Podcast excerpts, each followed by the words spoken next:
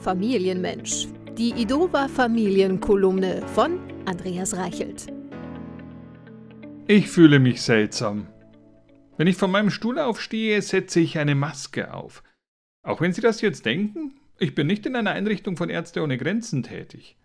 Zum Krankenhaus muss ich eine Viertelstunde mit dem Auto fahren. Und ich habe auch keine Handwerker im Haus, die gerade das Asbest von den Wänden spachteln. Aber ich habe Kinder. Es ist jedermann bewusst, die Kleinen werden schon mal krank. Das beschränkt sich nicht auf die klassischen Kinderkrankheiten. Nein, sie holen sich auch regelmäßig Erkältungen, Schnupfen und Durchfall. Wahlweise im Kindergarten, in der Schule, beim Musikunterricht oder im Sport.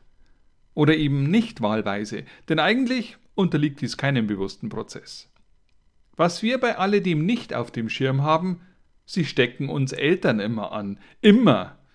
Und wir Eltern haben da auch keine Wahl.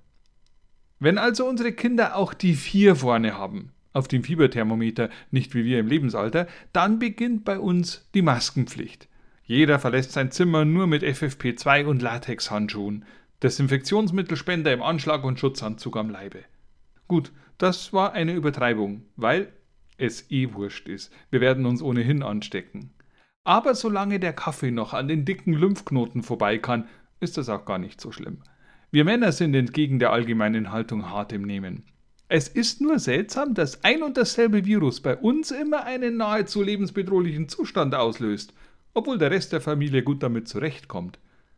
Damit sollten sich Gleichstellungsgesetze mal beschäftigen. Oh Gott, mein Hals kratzt.